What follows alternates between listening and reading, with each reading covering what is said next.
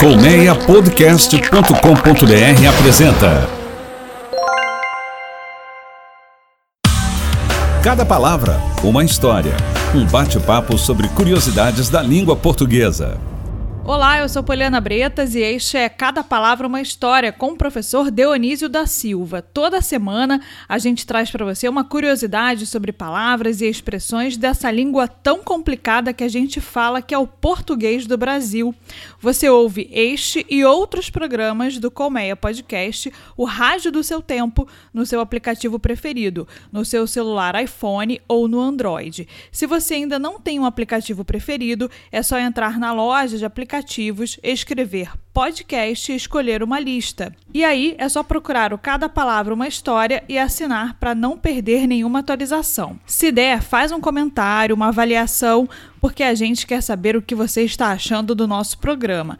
Além disso, isso ajuda outras pessoas a encontrarem o nosso podcast. Já estamos com o professor Dionísio da Silva. Oi, professor, seja muito bem-vindo. Olá, Poliana, seja bem-vinda você também, bem-vindos os nossos ouvintes. Professor, a gente está respirando eleições, né? E hoje a gente vai falar um pouquinho sobre política também, né?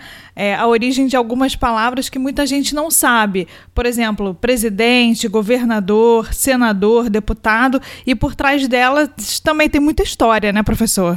Tem muita história por trás destas palavras referenciais da nossa vida política, social, e essas especialmente que no, de que nós vamos falar agora, Poliana, elas nos vêm do Império Romano, que fez essa organização que tomou conta do mundo no bom sentido. Hoje o nosso direito é romano, nossa política até o nome dos, dos cargos é, também deve muito ao latim. Nós seguimos é, participando da cultura ocidental, graças a Deus. A origem da palavra, professor, é, presidente, por exemplo.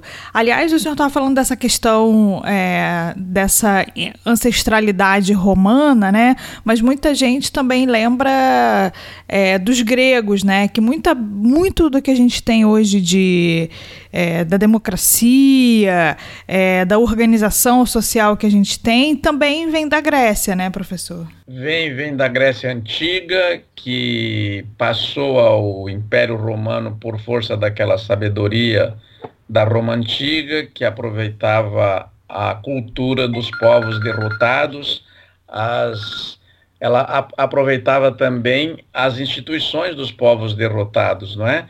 E essas designações, Poliana, elas, elas foram, é, algumas delas foram originalmente militares, é, de vez em quando eu ouço no rádio, vejo na televisão as pessoas dizerem: ah, o presidente da República é, tem poderes imperiais. No Brasil, na, na cultura brasileira, na organização republicana brasileira, realmente o presidente tem poderes de imperador. Eu nem sei se o nosso último imperador, que aliás era carioca, né, o Dom Pedro II, porque nasceu aí em São Cristóvão, no bairro de São Cristóvão, eu nem sei se ele tinha tantos poderes quanto tem hoje o presidente da República. A gente teria que verificar se, se ele não tinha menos. Eu acho que o presidente da, da República, a palavra presidente já com a lá do berço, ela designa uma coisa militar, de mando. É, professor, é uma questão, né? Se bem que a gente tem um presidencialismo que depende tanto, tanto, tanto do Congresso, né? E fica ali tão preso aos favores e à dependência de, apro de aprovar projetos que é, a gente até se confunde se realmente os deputados não têm mais força do que o presidente, né? É, da onde vem essa palavra deputado, professor? Olha, tanto a palavra presidente quanto a palavra deputado vem do latim. O presidente é, é a própria declinação do presidens, que deu presidente em latim, veio para o português desta declinação, não é? E deputado, ele, ele tem um étimo poliana ainda mais curioso, que é o, o do verbo putare, que é podar então o deputado é, tem esse étimo que ele arruma as coisas porque ele vai ser nosso representante para arrumar as coisas, para podar as coisas, para rearranjar as coisas, não é? É, é o sentido de representação. O deputado não era um cargo da Roma antiga, o senador era, não é? Mas o deputado não. Ele é um, é um cargo, uma representação já da, da era moderna, e ele, ele é de matriz europeia, mas assim, a França, a Inglaterra, e, e a marca principal de um deputado é nos representar. O que fica muito curioso, Poliana, para mim desconcertante, é que nós elegemos um, um deputado que tem outro nome no município, que é o vereador, mas a função dele é a mesma, porque ele atua numa assembleia. Daí nós elegemos um deputado estadual, que atua numa assembleia, não mais municipal, mas estadual. Elegemos um deputado federal para atuar na Câmara Federal e alguns meses depois, se perguntar para o eleitor em quem você votou, ele não se lembra mais. Não se lembra e também não fiscaliza, né, professor? Como é que aquela pessoa que ele, que ele ajudou a colocar lá dentro está se comportando, né? Se está indo a todas as sessões, se está faltando, quais são os projetos que ele já colocou, né? Enfim, não lembra e também não fiscaliza. Não fiscaliza, você não se lembra como é que vai fiscalizar, né, Poliana? Mas imagina se um caso extremo, para eu gosto muito de dar um exemplo concreto, né? Imaginemos que a gente encontra alguém na rua e diz assim: Ô João, você votou a favor da pena de morte lá? Não, o que, que é isso? Eu sou contra. Ué, mas o seu representante é. votou? Quer dizer, os nossos representantes, os deputados, votam coisas de que nós não tomamos conhecimento. E esse sistema, né, professor, que eles chamam de bicameral, né, que é essa questão de você ter é, duas câmaras legislativas, né, uma funcionando no, na Câmara e outra funcionando no Senado.